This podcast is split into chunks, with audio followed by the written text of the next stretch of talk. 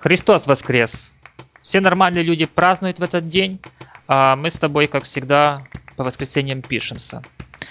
Э, это я обращался к своему постоянному собеседнику Роману и хочу напомнить, что это 40, 42 выпуск подкаста Ubuntu глазами пользователей. И два Романа с вами. Роман, привет. Привет, а, воистину воскрес. Также всех наших слушателей поздравляю со светлым праздником Пасхи.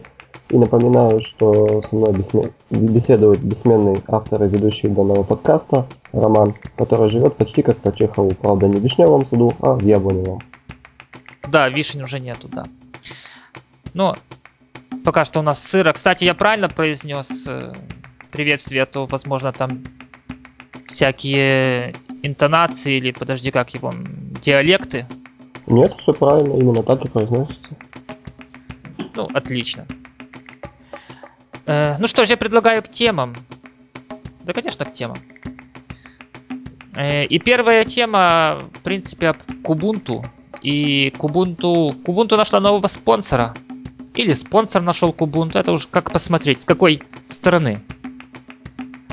Э, некая компания под названием Blue System э, теперь решила вкладывать деньги именно на развитие Кубунту. И Джонатан э, Риддл доволен, ну, в принципе, кто бы был недоволен от дополнительных фондов. Напомню, что именно Джон являлся до недавних пор единственным разработчиком Kubuntu, которому, который получал за это деньги. Но ему платила Canonical, которая впоследствии отказалась финансово поддерживать Кубунту. Роман, какое твое мнение? Или может ты чего-то знаешь интересного о компании Blue System? На самом деле компания Blue System а, поддерживает не только Kubuntu, точнее планирует поддерживать, а в настоящее время, как я понимаю, она поддерживает такие проекты, как Linux Mint с KDE и также несколько других Linux дистрибутивов. Но о самой компании известно очень мало. А касаемо моего мнения об этом, несомненно хорошо, что Kubuntu э, нашел новых спонсоров. Э, как сказал Джонатан Ридл, э, с этим мы будем иметь, скажем так, мы дадим проекту новые крылья и будем развивать KDE до превосходных результатов. Ну что же, пускай проект развивается. Думаю, может они и найдут ту изюминку, которая станет популярной среди пользователей. Э, Роман, а ты знаешь, что такое BlackBerry? Ну, я знаю, что есть, э, скажем так, модель, э, серия, точнее, телефонов, э, которые в России поддерживаются не многими провайдерами. А как это делается на Украине? Ну, на Украине, по-моему, только один поддерживает официально сервис BlackBerry. Но тем, кто не знает, что такое BlackBerry, я хочу сказать, это такой м, огромный кирпич, то есть аппарат, который, несомненно, подчеркивает статус его владельца. Круче, наверное, только iPad выглядит в качестве телефона у вашего уха. Ну, довольно огромный аппарат. Э, что самое главное в этом аппарате, это то, что почта, контакты и прочая рабочая активность всегда, всегда в принципе, с вами. Главное, чтобы было покрытие от вашего оператора. Ну и еще один плюс в плане безопасности там тоже все хорошо. Э, грубо говоря, как, как он работает, в компании поднимается специальный BlackBerry сервис, и который уже в принципе через выбранного мобильного оператора шлет, э, отсылает нужную новую почту, то есть оно буквально мгновенно все идет. Ну, почта, естественно, в оба конца. То есть почта, контакты, ну, естественно, это все очень и очень хорошо шифруется. А суть следующей нашей темы и новости в следующем. Э, разработан клиент под Linux, а до этого был только под Windows и macOS. Ну, хочу сказать сразу, что это не официальный клиент и находится он пока что в стадии бета, но он уже кое-что умеет. Во-первых, он умеет делать резервные копии. Э, также возможно использовать BlackBerry как модем ну, ваш в Linux. И также можно управлять приложениями и контактами. А в планах разработчиков пока что обновление э, прошивки, прошивки аппарата, э, вайп устройства, то есть, грубо говоря, очистка, ну, как, как бы новый аппарат совершенно. То есть там никаких конфиденциальных данных просто не остается. И если я не ошибаюсь, этот вайп можно даже делать удаленно. Ну и синхронизация с э, почтовыми клиентами, такими как Evolution и э, Thunderbird. Э, хотя последний как-то стран, странновато, но, скорее всего, наверное, это уже для частных лиц. Поддерживать только некоторые аппараты. Ну, как, какие именно найти вы можете на посылочке. Но вот что меня, Роман, смущает. Первое, это неофициальный клиент и обновления к нему разрабатываться будут гораздо медленнее, чем это будет в официальном. А второе, э, второй момент, это в принципе в корпорациях этот э, как называется этот менеджер, мне кажется, он, он там не найдет применения, это скорее всего для частных пользователей. Ну, хотя, конечно, в любом случае для Linux альтернативы нет, и раньше этим никто не занимался. А ты, Роман, что по этому поводу думаешь? Ну да, я думаю, в этом я с тобой соглашусь, что все-таки он в первую очередь для частных пользователей, э, поскольку, скажем так, немногие сисадмины э, пожелают иметь на своих э, рабочих местах и рабочих местах своих пользователей, скажем так, нестабильную бета-версию какой-либо программы. А в целом, мнение мое по, это, по этому поводу ну, положительное, потому что до этого, скажем так, BlackBerry не поддерживался Linux сообществом, и теперь нашлись энтузиасты, которые, скажем так, разработали данный пакет, и пользователей Linux может быть больше. Да, да. Ну, в крайнем случае, хотя бы тем, у кого есть эти аппараты, не надо будет переключаться в Windows, чтобы что-то там засинхронизировать. Ну, тут единственное, что обновление прошивки, но это делать чрезвычайно редко, так же, как и Vibe. Ну, разве что синхронизация с Evolution, но если есть сервис от оператора, то зачем эта синхронизация? Как-то она бессмысленно выглядит. Ну, а третья новость, третья новость из России. Эм, Яндекс, Яндекс запустил новый сервис, который называется Яндекс Диск. Убийца Dropbox и Ubuntu One, наверное. Э, Роман, ты пробовал Яндекс Диск?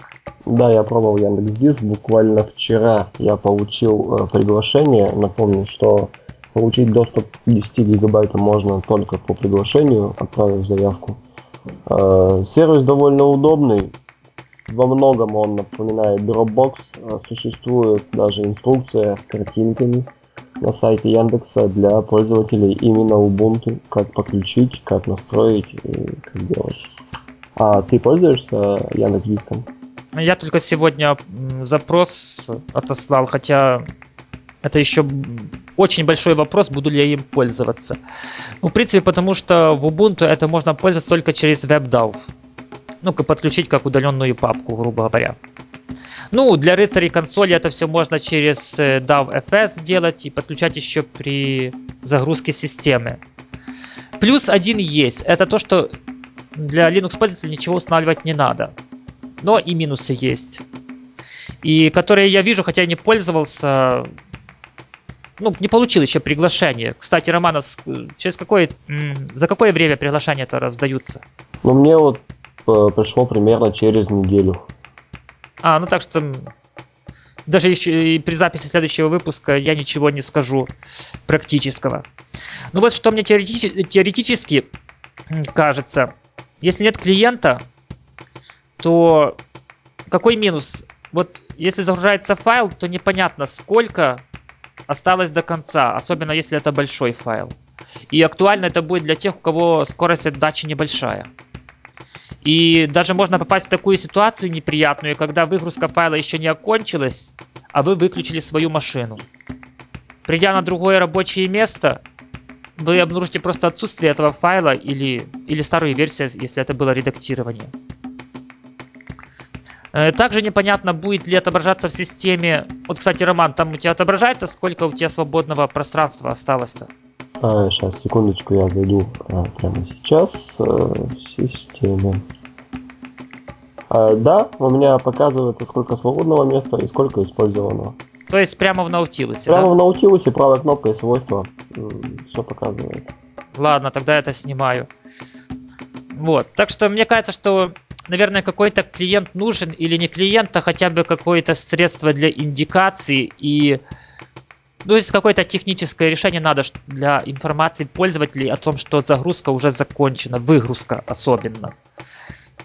И это должно быть просто, потому что представить, что пользователь редактирует, э, знаешь, есть такой файл э, в ATC, это э, файл System Tab, FS Tab.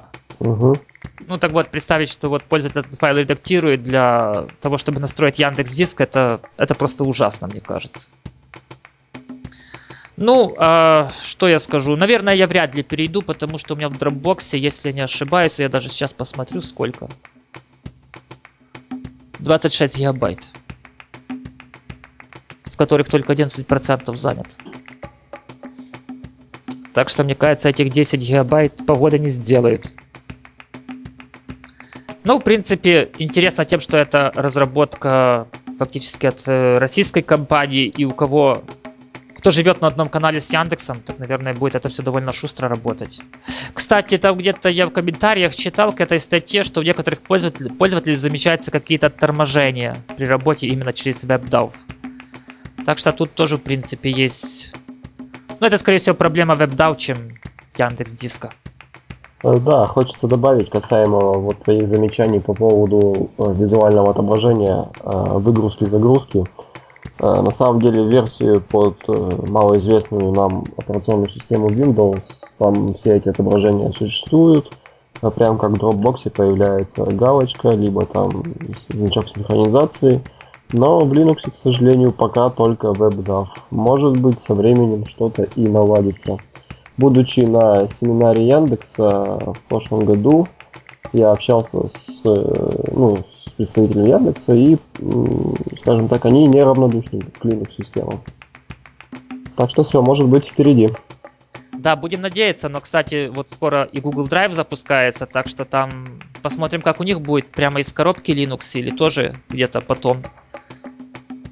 Он тоже где-то должен с дня на день запуститься. Да, по-моему, где-то должен быть уже анонс официальный. Ну что ж, предлагаю закрыть эту тему и перейти к следующей об Ubuntu 12.10. И именно 12.10, потому что когда я читал статью, то я приходил сначала в недоумение и даже обновил на тестовом нетбуке систему, но не увидел той красоты. А уже потом присмотрелся, что в тексте то не 12.04, а 12.10. Вот такой я, короче, довольно невнимательный человек иногда. Э, собственно, предлагается новый стиль для системных меню. Это, это меню управление подключениями, часиками, звуком. Все, что справа и сверху на вашем десктопе, если у вас, конечно, Unity.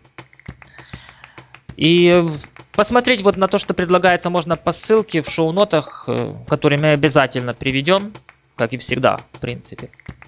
И также проектом приглашаются дизайнеры и не только дизайнеры, ну, все, кто могут оказать помощь в разработке этой красоты. Э, Роман, ты смотрел, э, смотрел эти дизайны? Да, дизайны смотрел, э, что понравилось, то есть вот эти вот визуальные переключатели, да, той же сети Wi-Fi, режим полета, наверное, который будет актуален на... Они, по-моему, они, по-моему с айфона слизаны. Да, вполне возможно.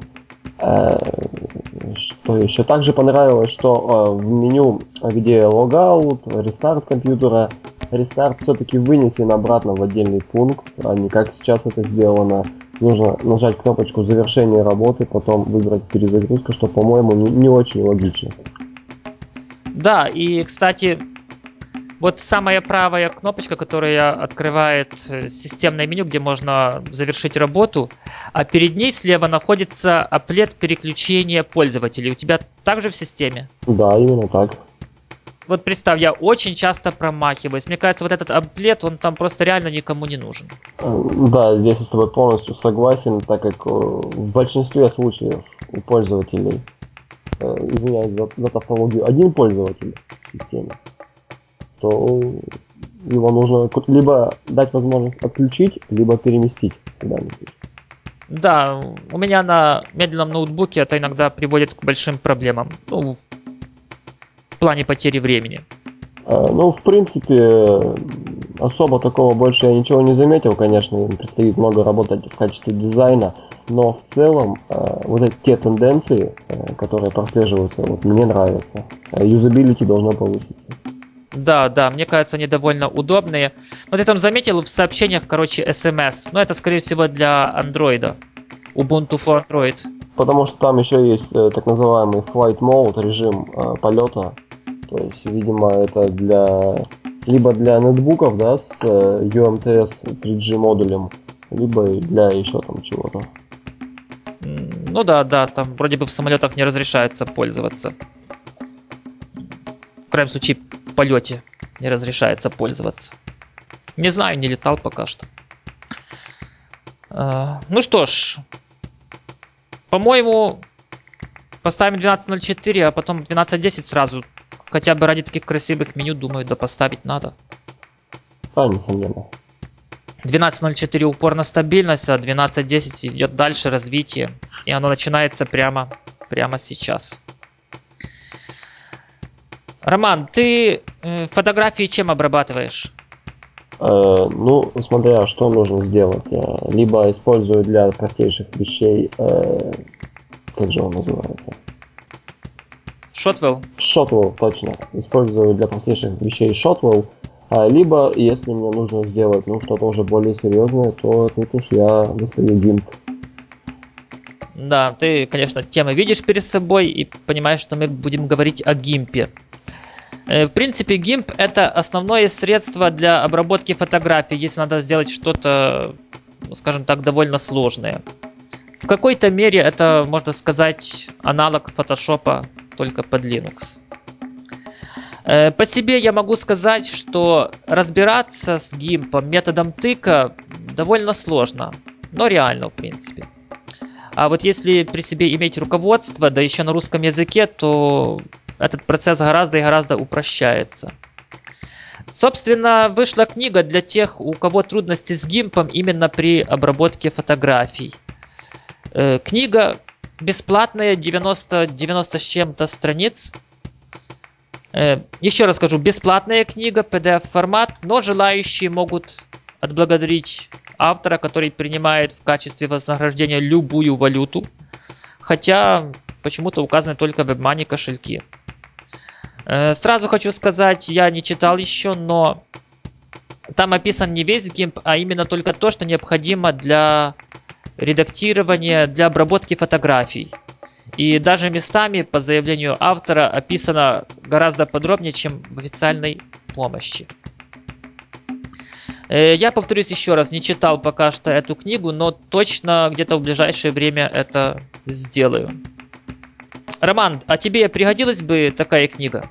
Да, несомненно, а, после завершения данного подкаста я скачаю ее и ознакомлюсь. Э, думаю, что в следующих выпусках мы поделимся с нашими подкаст-слушателями своими впечатлениями о книге и уже будем давать, скажем так, практические рекомендации, стоит ли нет, э, скажем так, скачивать ее и уж тем более э, вознаграждать автора. Роман, автора вознаграждать надо в любом случае. Ну, я так просмотрел 2-3 странички. Во-первых, это сделано довольно красиво, то есть это не тяп-ляп книжка. Это действительно качественный PDF-файл. И я хочу еще раз выразить огромную благодарность автору за потраченную на эту книгу время и призываю тех, кому книга помогла, все-таки проспонсируйте этого создателя этой книги. Там сумма платежа не важна, то, что там пишет 8 баксов рекомендованная цена, это, это такое. говорится, сумма платежа не важна, главное это уважение. А человек потратил действительно много сил. Но, конечно, уже более так детально, чтобы не сказать профессионально, уже после ознакомления. Кстати, Роман, ты хитро новую тему на следующий выпуск придумал. Да, я думаю, интересно будет поделиться нашими впечатлениями. Ну и что же, тема была хорошая и следующая, ну, следующая в принципе тоже хорошая, почти. А, я назвал ее бы так, Ubuntu и ноутбуки. Э, собственно, по ссылке, которую вы можете прочитать, э, там человек, имя, имя, фамилию забыл. Да, в принципе, это не очень-то важно. Покупал современный ноутбук для того, чтобы там запускать Ubuntu. И остановился он на машине от Acer. Ой, не буду я приводить полное название. Ну, во-первых, он купил этот ноутбук. Также купил 256 гигабайтный SSD. И докупил памяти до 8 гигабайт.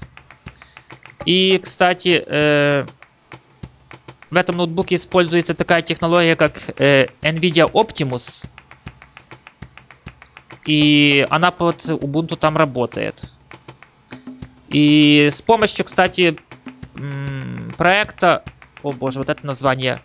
Bam, Bumblebee. Bumblebee. Bumblebee, да.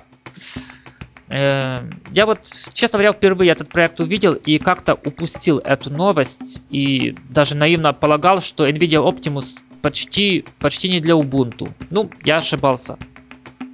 Хотя решение, мне кажется, все равно какое-то оно м, корявое. Потому что по умолчанию все программы запускаются на слабой интеловской видеокарте. А для запуска программы на более мощной необходимо, ну это под Ubuntu, выполнять команду э, optirun и через пробел э, ну, запускаемое приложение. То есть там user bin Firefox или, или user bin game. Но в принципе в чем проблема? Тут у человека, в принципе, все получилось, то есть все заработало там с помощью каких-то твиков, но проблема есть. И проблема в том, что перед покупкой ноутбука необходимо убедиться, и, наверное, не один раз, что все на нем будет работать. Я говорю об Ubuntu. То есть, что все устройства, которые есть, они будут работать. Как бы есть страничка на ubuntu.com, если не ошибаюсь, ubuntu.com certification, но я вот как смотрел последний раз, где-то, чтобы не соврать, не больше месяца назад, ну, как-то там, ну уж, очень уж мало современных ноутбуков. И мне кажется, что выпуск э, фирменного ноутбука от Canonical, наверное, будет очень правильным шагом. Современный ноутбук, где все работает сразу, ну или с полпинка, мне кажется, точно ждет популярность. И, ну, как минимум среди убунтоводов, о которых, в принципе, не так уж и мало. Роман, ты в курсе, что их уже 12 миллионов-то? Да, цифра огромная, и я думаю, что выпуск все-таки ноутбук от Canonical это будет ну, своего рода бомба. Да, это, мне кажется, немножко шума да и наделает. Но если честно, то вот этот, все-таки давай я попытаюсь произнести это название. Acer Timeline X AS4830TG-6808. Вот, в принципе, аппарат неплохой, но ну, дизайн что-то вот мне не нравится и все. Но аппарат, еще раз скажу, довольно неплохой и довольно хороший ноутбук. В статье, кстати, описаны все твики для оптимальной настройки, и SSD там не обязателен. Автор заменил только из-за того, что у него ну, слишком много операций записи чтения, и он просто хотел этот узкий момент обойти. Но мне кажется, что и без SSD оно будет тоже довольно неплохо работать. И, кстати, Роман, э, напоржать. Вот по скриншоту видно, что автор купил ноутбук с форточками на борту. Да-да-да, я видел Windows 7, э, там логотипчик. А, да, на одной фотке именно виде, видно эту наклейку. Э, Роман, есть что добавить? Э, добавить нечего особо-то. Рад, что люди выкладывают, скажем так, довольно подробные описание с, скажем так, небольшими твиками, которые помогут, э, скажем так, ну, увеличить производительность вашей системы. Пользуйтесь Ubuntu и делитесь этим с другими. И не делайте необдуманных покупок. А то можно, можно же попасть в такую ситуацию, купил ноутбук, а Ubuntu там не запускается. Точнее, работает, но так как оно работает, то лучше и не работало. Ну что ж, Роман, я, наверное, думаю, на этом будем прощаться или есть что еще сказать? Нет, я думаю, что наш сегодняшний обзор новостей был довольно обширен. А, мы охватили а, много, э, скажем так, сфер. Главное поймите, сегодня праздник, мы тоже хотим праздновать. Это точно. Ну что ж, э, слушайте нас, рекомендуйте, И помните, что вы слушали подкаст Ubuntu глазами пользоват- пользователей, выпуск номер 42. Роман, уж 42 выпуска, ты представляешь? И я хочу сказать, что мне помогал в этом выпуске Роман, как всегда, как почти всегда, такую шпильку небольшую. За что тебе спасибо большое. Э, В свою очередь выражаю благодарность огромную тебе за то, что ты, скажем так, э, поддерживаешь данный проект. И также нашим слушателям за то, что они слушают нас и активно комментируют. Комментируем, не стесняемся. Всем пока! Всем пока.